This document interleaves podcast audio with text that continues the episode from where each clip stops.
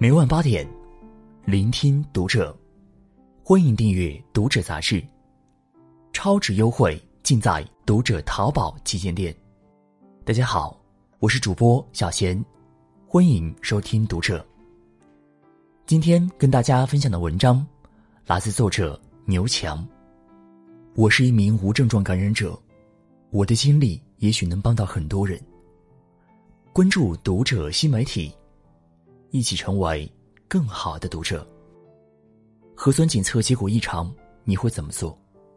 这几天，一份名为《上海核酸检测异常自助手册》的共享文档在小区业主群、居民家族群中被广泛传播。创立者汪海曾是本轮疫情中的一位无症状感染者。这篇文章是他的自述。接到那通终生难忘的电话：“你的核酸检测结果异常。”接到这通电话时，我正在酒店集中隔离。随后，我成为上海每天公布的无症状感染者中的一员。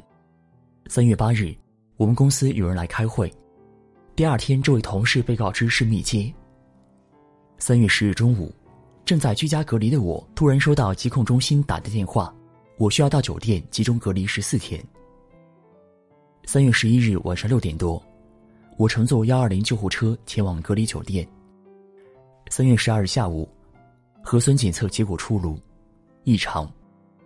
医护人员表示我需要核酸加采。很快，现场工作人员就给我进行了一次核酸加采。下午三点多钟，又通知我门口有一套防护服，需要让我立即穿好防护服，把我转运出去。一个小时后，我坐上了一辆更大一点的救护车，前往了位于金山的上海公共卫生临床中心。住院期间发生了不少让我印象深刻的事。踏入病房的那一刻，内心的迷茫席卷而来。我有点害怕。这里有上千名的病患，我注意到病床上贴着一张二维码，上面写着：“如果有任何问题，可以联系主治医生，他们看到后通过微信会逐一解答。”我抱着试一试的心态留言说：“换到了一个陌生的环境里。”自己产生了睡眠障碍。没想到，第二天就有医生给我开了一些助眠药物。我的睡眠问题得到了好转。住院期间，每天定时进行全面的身体检查和治疗。每层楼都有至少两位值班的护士，他们会细致入微的告诉我们住院期间的各种注意事项。在此期间，也发生了不少让我难忘的事情。我和太太比较幸运，被分到了一个病区。我很担心他没有热水喝，总想着烧点水给他送过去。但是每次被护士看到，都会严厉的提醒我不能随意的走动离开病房。这些护士其实年纪都很小，看到我们病房小伙子食量惊人，他们也会多拿一份过来。有一个小伙子快康复准备出院时，饭量变得很大，看到护士台上放着几桶泡面，就开玩笑的问能不能分点。没想到护士很爽快的就答应了。这次和太太一起住院，没有发生什么特别浪漫的事情，最多就是我跑去医院的小卖部买点零食给她送过去，然后我们同步在手机上追剧看电影。时间突然变成了一个非常模糊的概念。繁琐的工作早已经被抛到九霄云外，我每天喝水，补充蛋白质，保持睡眠，这样身体才恢复得更快。三月二十四日，我终于接到了主治医生来的电话。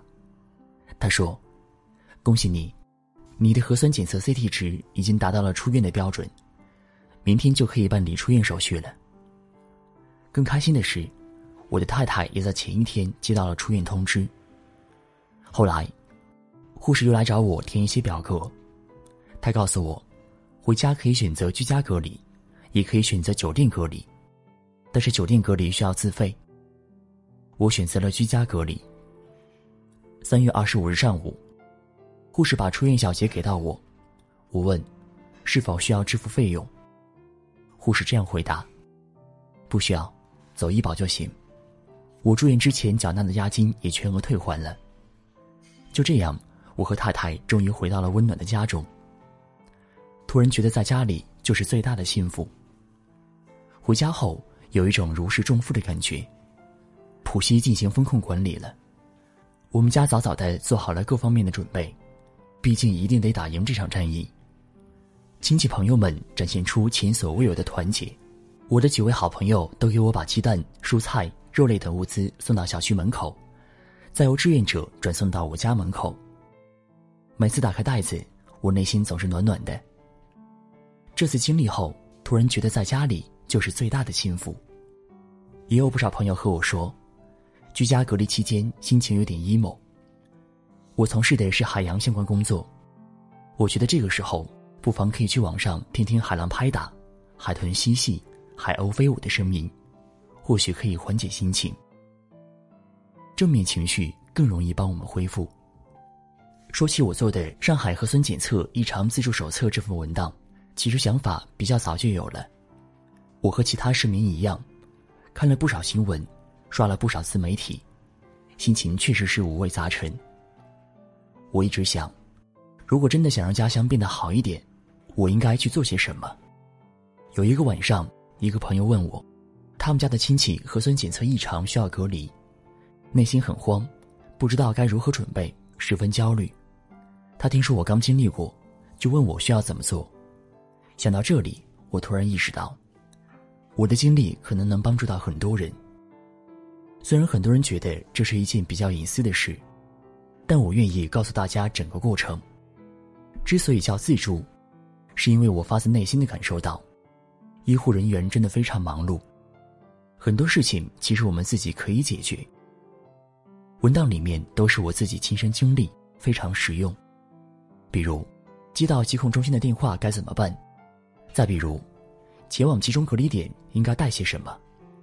从刚开始的手足无措，到慢慢的化解焦虑，还有这个过程中病人之间的相互交流，我就想把整个过程写出来，让每个人都有所准备。